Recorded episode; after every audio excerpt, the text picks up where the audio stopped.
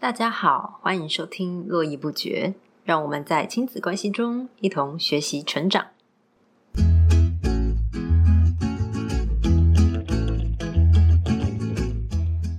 大家好，我是洛洛，今天为大家邀请到的呢，还是我读书会的好朋友华俊。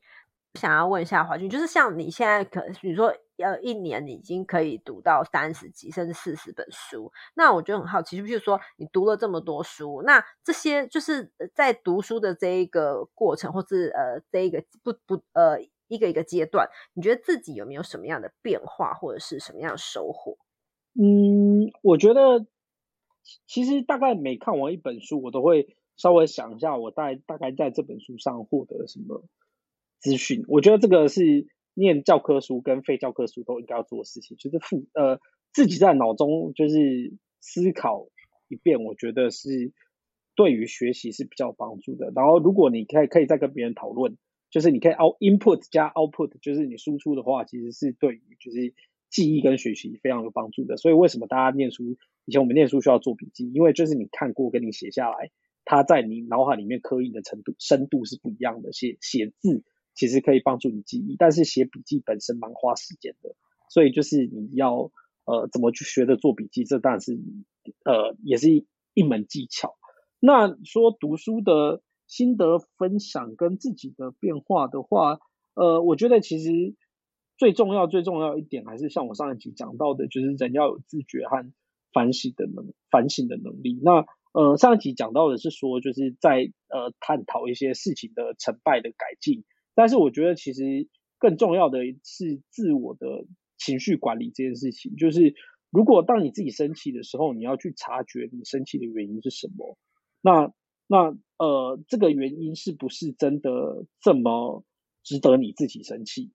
然后或是呃，你生气的原因是不是是真的你做不好，还是其实是你的一些可能呃心理上的障碍，比如说你的。自尊心或者自卑心在作祟，那我觉得任何事情应该要探讨的都是背后的原因，因为你找到背后的原因，你才有办法呃真正的思考跟解决，或是避免同样的事情再发生。对，这听起来有点抽象，但是我觉得这个这个蛮重要的。对，然后还有就是《快思慢想》这本书，其实我没有把它看完，因为大家都说红蓝翻译的很烂。但是 呃，我有看另外一本，就是这这是我通常同样性质的书，我通常会看两本，因为一本我怕就是内容可能有点缺缺，也不能说缺陷，就是可能写的没有这么全全面。那像快思慢想比较呃类似的书，看了另外一本叫做《好日子革新手册》，它里面就是有点用就是行为行呃应该那也不算行为经济学，但是有一些脑神经科学跟心理学的方面去。剖析人的行为和呃结果还有反应，比如说，我觉得讲到像快思慢想，它里面有提到，就是人有系统一跟系统二，就是快反应跟慢反应。那其实快反应就是一些日常生活中简单，比如说，甚至比如说连开门把，就是你为什么开门把？你看到门把你就会去开，你知道它就是要转，这件事就是反射性，你不不需要去思考。你看到绿灯你就知道可以过，看到红灯你就知道要停。但是在这些做日常杂事的情况下，用快反应是没有问题。但是如果你是比较需要谨慎小心的工作的内容的时候，其实就要注意一下自己是不是用快反应去处理这些事情。因为快反应它虽然可以节省你的脑力，然后快速解解决这件事情，但因为它快，所以你没有深入思考，所以常常它容易是错的。那在这种情况下，而且这种情况下你做错事，你反而是容易生气。你会觉得说，为什么我以前这样做可以？现在不行，或是为什么这样这样子做，这样这样子做就是呃会造成不好的结果。那这时候我觉得你就要去思考，就是你要去自己去调试一下，思考说呃我这样做对吗？我是应该直觉性去反映这件事情，还是我应该再多多思思考一下这些事情应该要怎么做？但我我这这个嗯有一点点抽象，但是我觉得这个东西就是大家要自觉，当当你。呃，自觉在做事上应该有时候要缓一下、慢一点的时候，你才比较能把事情做得好，而不是就是大家大家都求快，但是求快其实容易错。对。然后呃，第二点是我觉得蛮重要的是，就是需要培养一下就是批判性思考的能力。这个其实也是法学院教育的一个很重要的部分，就是呃，其实讲白一点，就是尽信书不如无书啦。因为书的内容，它可以出书，呃，理论上它一定有它的价值在，但是它的价值观或者它的内容未必是正确的，或是未必也不能说正确啦，未必是呃普罗大众所接受的，或是它符合科学真相的。比如说关于自然疗法的书，就是我我是一个很科学派的人，所以自然疗法这种东西，我就会觉得它呃，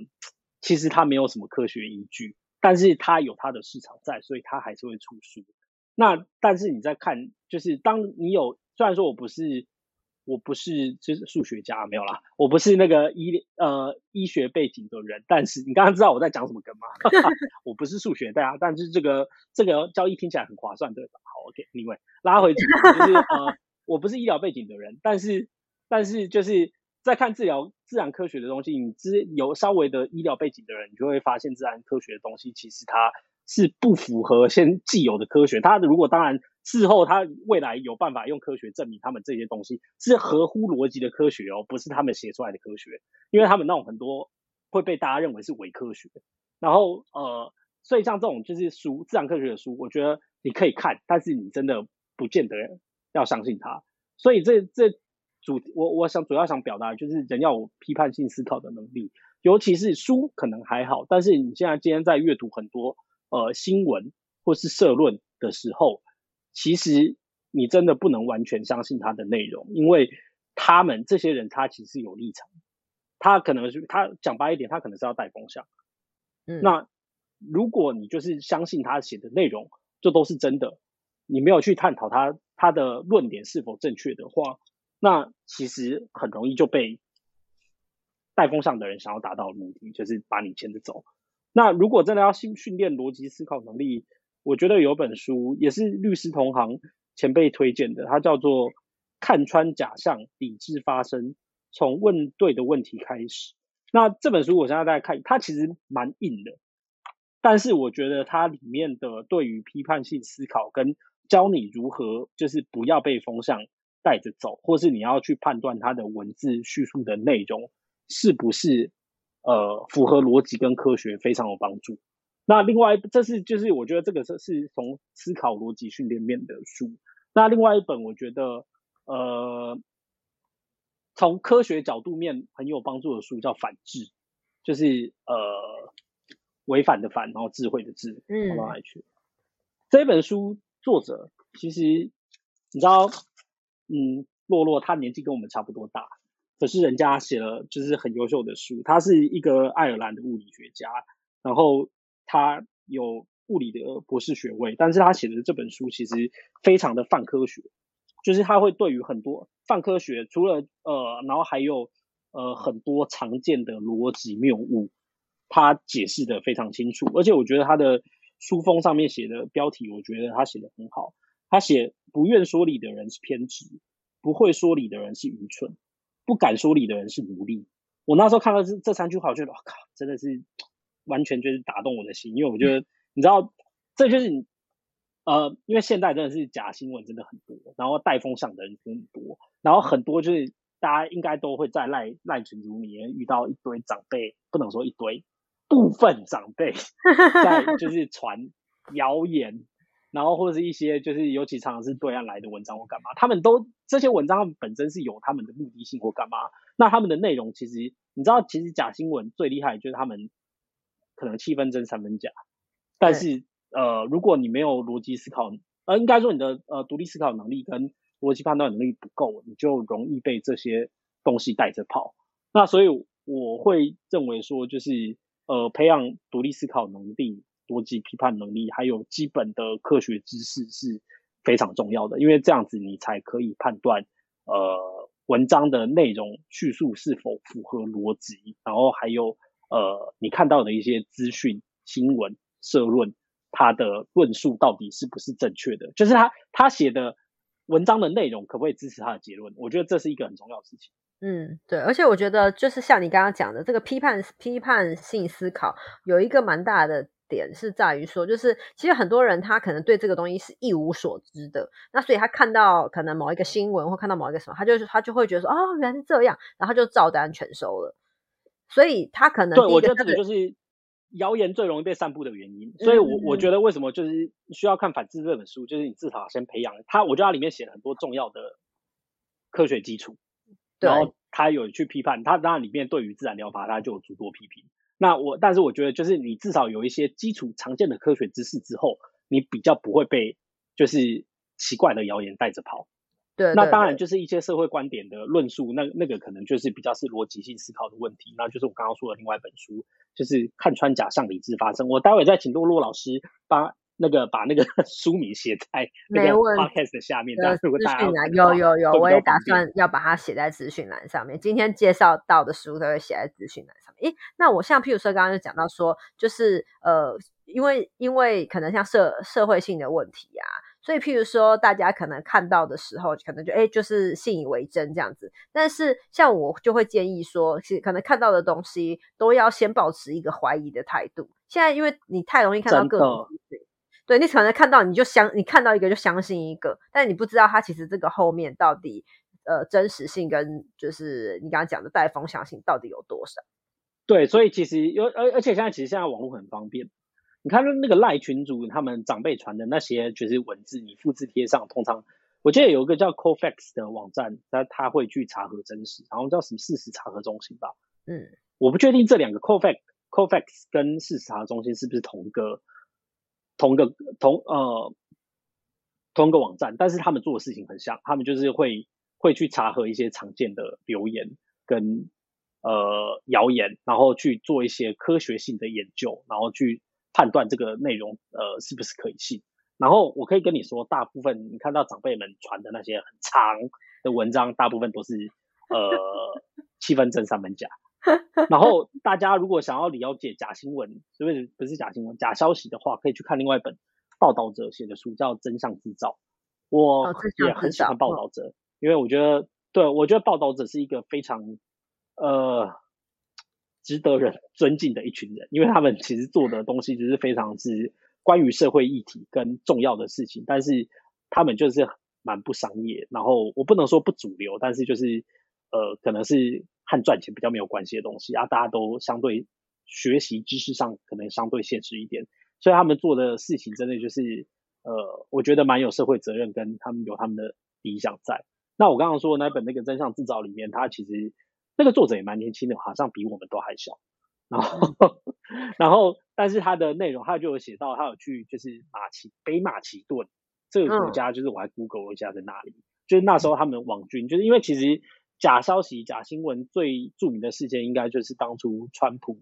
选上的那个时候的那个剑桥分析那那一些事件，开始大家开始重视这些事情。那真相知道那本书里面，他就写到很多就是假新闻。跟假消息是怎么被制造商出来的，然后还有它背后的商机是什么？就包括比如说内容农场，然后还有就是呃他们运作的模式大概是怎么样，然后他们想要达成的目的，带风向的目的是怎么样？它不一定犯政治，有时候其实像我们常见的内容流场，它内容农场，它要冲的是流量，那它的文章就是其实就是拼凑而成，那。呃，他有可能是有讯息，有可能是真的，有可能是假的。但是，呃，他们为了要赚的其实是流量跟广告变现的钱，他们的政治性目的可能就没有这么高。那台湾其实一直以来都是就是全球，我记得受假新闻跟假假消息就是攻击最最多的国家，因为毕竟我们有个人知道左岸国家就是虎视眈眈。那他们其实其实就是呃，你知道文攻武赫，那文。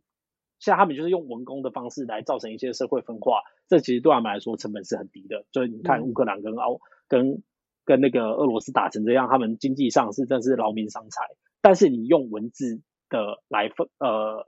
引引发社会分裂跟动荡的成本是非常低很多的。所以就是很多文字其实很多就是消息其实可能都是左岸来的。那其实真相制造里面他也有提到说这些大概呃。左岸他是稍微怎么操作这些文字，然后怎么散布出去？那这个讯息的他们有的那个，比如说他有写到他们有一群专业的写手，然后他们也会针对社会议题就是一些社会议题见缝插针，然后他们大概会在哪一些微信或者群组里面慢慢的传播。通常是可能先从台商这边开始，因为他们跟台湾是大陆跟台湾的一个桥梁，然后这边散布出去。我不不是说台商就一定是一定是呃倾向统一，但是他们因为他们可能有，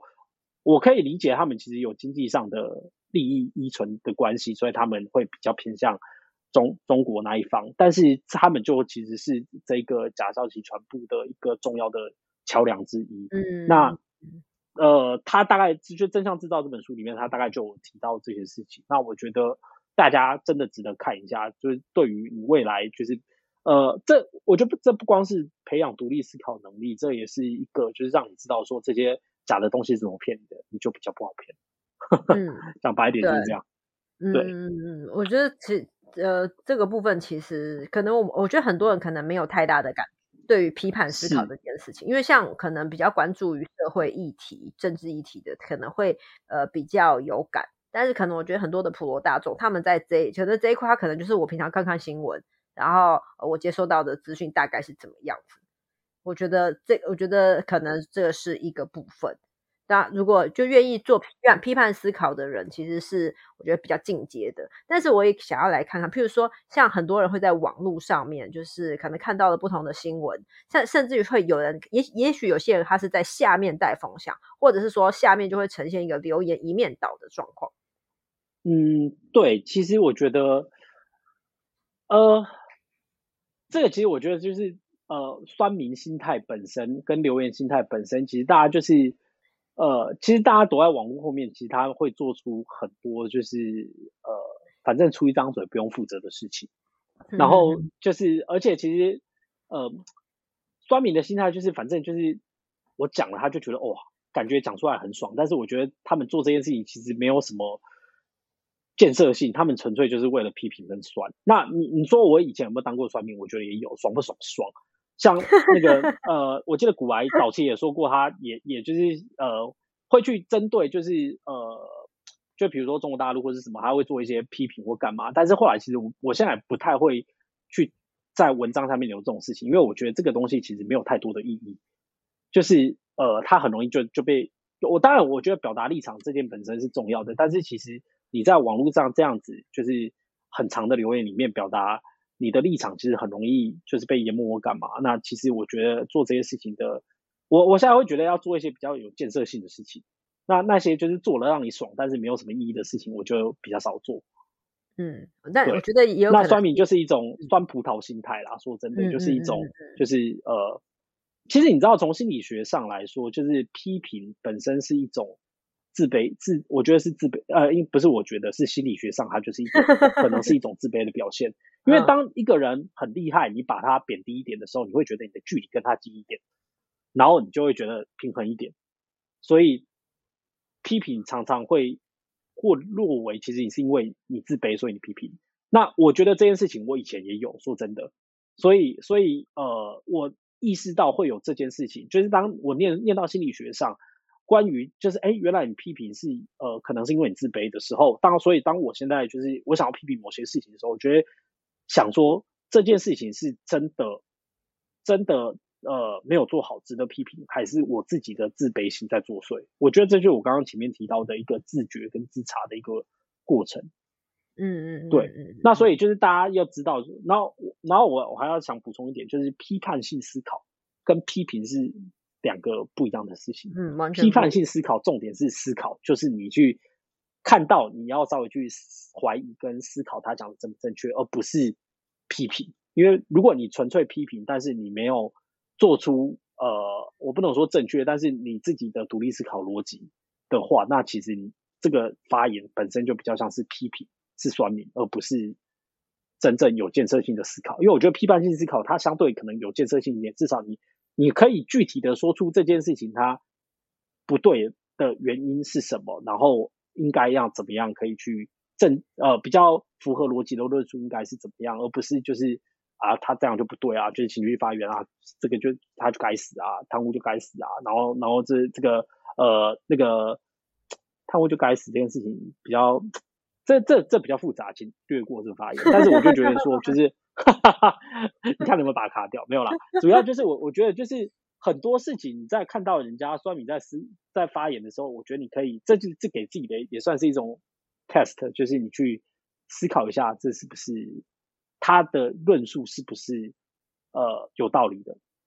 还是你觉得他应该这个事情你会怎么思考？这我觉得算是一种自我训练吧。嗯，我觉得完全是诶，在网络上的发言，其实你看一个人的发言，你大概就可以知道，就是你刚刚讲的，就是他到底有没有一个思考的逻辑在。不管你今天在，因为我觉得现在变成呃，在网络世界很容易会引发一个状况，就是非黑即白，你要么就是赞同这件事情，如果你不赞同，就是你只要没有站在赞同这一边，你就等于不赞同。对，但是这其实中间有很多，就是应该这样讲，就是赞同跟不赞同都有很多理由跟逻辑。那这个理由跟逻辑是不是呃符合你自己的价值观，或是符合普罗大众的价值观？我觉得这就是一个很大的问题。那其实像我觉得像中国人会他们会认为说他们主张要统一，我觉得其实从他们的思考脉络跟社会环境下，我是可以理解的。但是我认不认同是另外一回事，但是我可以理解，所以我不会就是。没事，你揪着随便揪着一个小粉红骂，我觉得其实没有什么太大意义，因为他说到的逻辑思考跟环境就是这样。那呃，跟我们就是这其实牵扯到有一点哲学的问题，就是集体主义跟个人主义的问题。民主国家走向的是比较是个人主义跟自由主义，那共产国家走向的是集体主义。那他们的认知就是呃，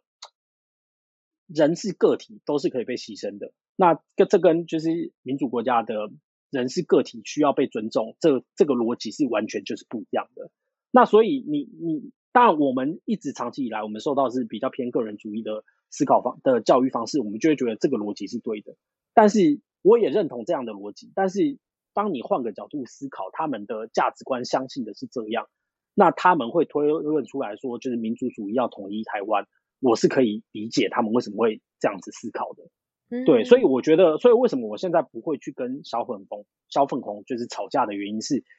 因为他们他们就是根本性的不同，他们的价值观出发点就完全不一样。那你要去争吵一个价值观，其实本身意义不是太大，尤其是在呃完全有百分之百不一样的情况下去跟他们吵这件事，情是没有意义的。那我我我分享一个，就是我当初在二零一三年在二跟二零一四年在上海交大交换的时候的。事情。那时候刚好就是台阳台台湾的太太阳花事件，那台湾就是呃学生去占领立法院嘛，那那时候其实就有一派批评的角度，就说，哎，当初你看美国的那个呃县政呃应该是州政府被在呃被暴民，他们因为大陆可能就用暴民来形容这些人，就说，哎，这些暴民啊去占领政府机关的时候，哦，他们被打死了几个人，那个坦克都开出来了。然后这样子，他们怎么可以做这种事情？这件事报名应该都要逮捕。那可是其实这个问题，我那时候有也有去查过。对，当初真的是有人被打死，可是后面他们被司法责任追究，州政府赔了好几千万美，甚至上亿美金，对于这些被打死的人的家属。嗯，那这个情情况就是在我们，我们就我们就知知道说，哎，做出这个呃司法会这样判断，是因为他觉呃在西方国家觉得个人主义比较重要。但是你知道我大陆的同学们，我的我当时的朋友们，他们怎么说？他说打死人，就算赔十亿，也要打死他。这是政府威权诶，政府建筑怎么可以让这样让人占领？那我 我后来我当时也是觉得不可思议。但是其实我后来理解到，就是集体主义跟个人主义的差别的时候，他们就是认为政府是威权，然后政府呃政府是神圣不可侵犯，跟我们认知的个人主义是个人神圣不可侵犯是完全是不一样的。他们认为政府机关就是一个神圣的象征，人民不可以去占领跟碰触这个机关，否则这个社会秩序将被颠覆。我不论我我呃，当然站在个人主义的立论点立场，我们就会觉得说这个是是当真实是是不不能被接受的。可是他们的思考逻辑就是这样。那所以当当当然，我觉得你可以跟他们去理性去讨论说，哎，我们的观点是这样，你们的观点是这样。那我们。理解彼此对方的观点，我觉得就好了，没有必要一定要去批评，然后一定要让对方认同你的思考逻辑，因为这个是不太可能的。嗯，对，我觉得你刚刚讲就是变成说，其实呃，你其实应该是说在生活经验当中，或者在阅读当中，就是你透过这些东西，那去强化可能很多时候自己在对于某些观点的论述是符合逻辑的。那再者，你还就更进一步的去深化，说就是我会知道这些人他之所以有这些论点是。基于什么样的原因？所以，当你在看这些不同论点的时候，你就比较能够去接受，还有包容每个人有不同的论点跟不同的声音，还有立场这件事情。对，我觉得其实就是理解跟换位思考是一件很重要的事情。就是，其实我觉得有这个能力之后，理解跟换位思考能能力之后，其实你对于很多事情你不会这么就是愤慨。因为其实我觉得大家做一件事情，通常都有背后它的原因。那当然我说就是除了那种就是十恶不赦，就是杀人只只是为了满足自己的私欲这种，我觉得这种当然是呃比较不能被理解的之外，其实大部分的人做他事情都有他背后的理由跟原因。那如果呃你认不认同是一回事，但是你尝试着去理解他，你心中可能比较不会有这么多呃不满跟愤恨。嗯，我觉得这个其实对自己来说也是一个好的事情。对，对，尤其是我觉得不光是就是在于就是比如说政治的事情，然后或是其实你就是跟父母或是呃上司之间，大家的不同位置、不同角度，他需要在意的事情不一样。他为什么今天会做出这个决策？他可能他有他经营者管理的角度。当然，你有可能换换位思考之后，发现他做出来这个这呃。呃，决策还是不符合整体公司的利益，也有可能。但是我觉得，就是当呃每个人做一个决策出来的时候，我觉得你可能要去思考一下，做这件他做这这个这件事情的原因是什么，那利弊是什么？那他可能这样子做对他整全盘来说是有利啊，但是有人被牺牲，那被牺牲的人一定会不高兴。但是呃，有时候我们要把高高度拉高一点，去看说这个到底是为什么。会做出这样的决定。那如果当你理解之后，可能会相对能接受一点。不，你你如果你是被裁员的那个人，你肯肯定比较不能接受。但是我觉得，呃，在呃换位思考，其实我觉得这个可以帮助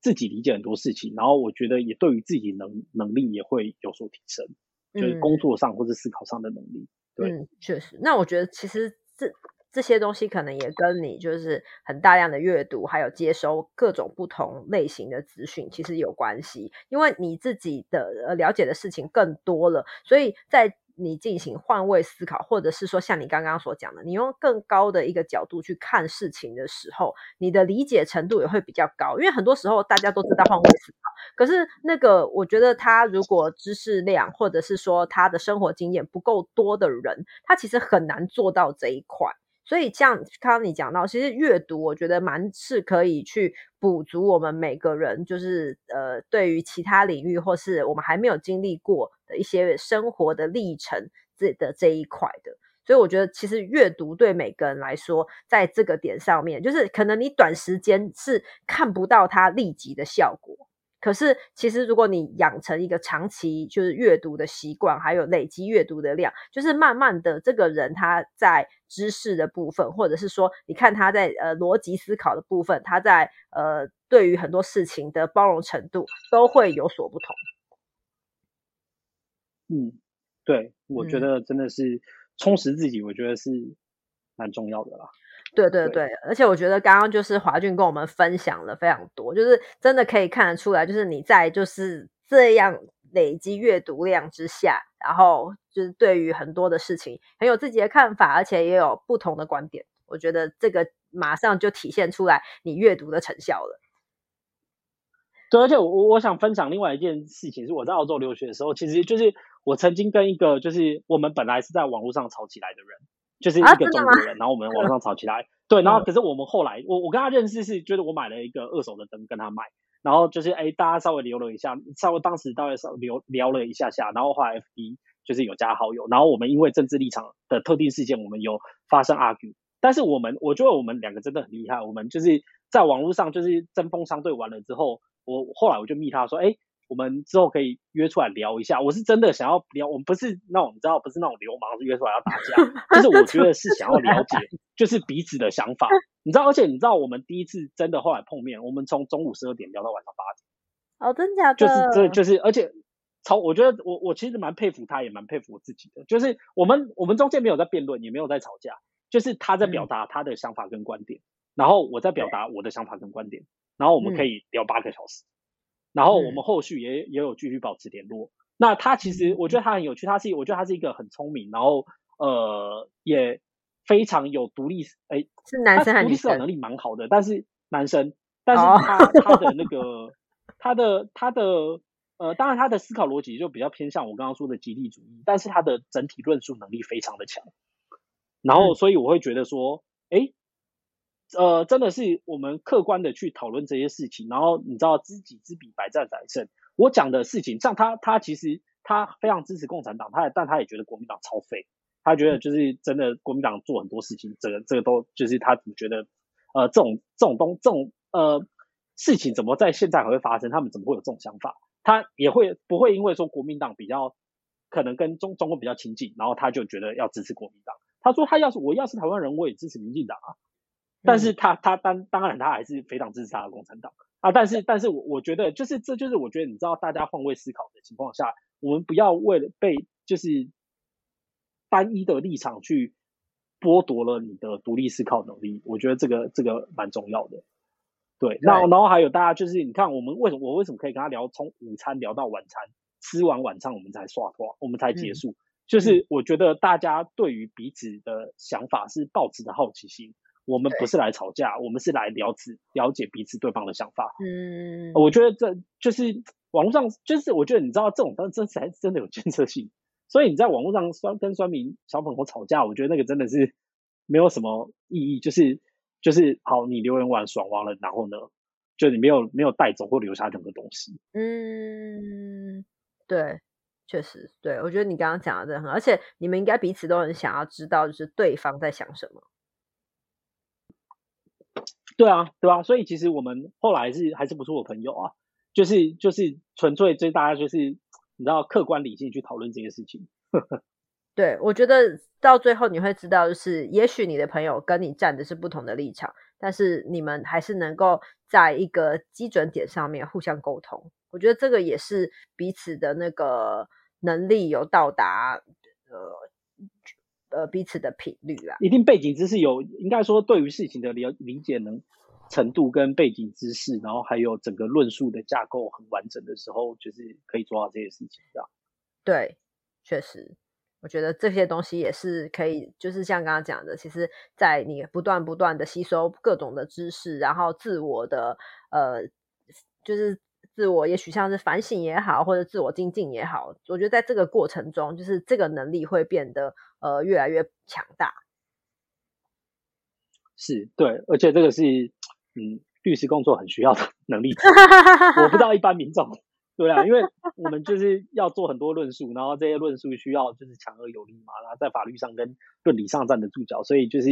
这些事情对我们来对我来说，我会觉得说 OK，这是只是换个地方。在做一样的练习跟一样的事情，跟我的专业是有相关性。但是我坦白说，我不知道一般民众或是对政治或是一些思考，他没有，他可能比较关心平常日常生活的这些人，对于就是我今天讲这些事情，他会不会觉得说，嗯，关我屁事这样？对。但我觉得批判思考绝对是好的啦。就是对于一个人，就像你刚刚讲的，就是如果我要追求，比如说自我实现，或者是说他想要了解的东西更加全面的时候，势必要用到这样子的思考逻辑。对啊，好的。好，那我们今天就很谢谢华俊来跟我们分享，就是他大量阅读的这个过程，然后他阅读了什么样的书籍，而且呢，他在这个阅读的过程中，他是呃如何呃累积了不同的能力，呃养成了一些批判思考的这个过过程。那也希望呢，大家可以从自己比较喜欢的书开始着手，慢慢的呢，诶培养起自己的阅读习惯。那相信呢，阅读可以为大家呢带来不一样的色彩。那今天呢，很谢谢华俊来跟我们的分享，谢谢华俊，谢谢洛洛，谢谢大家。OK，谢谢大家。那我们今天的节目就先到这里了，谢谢大家，拜拜，拜拜。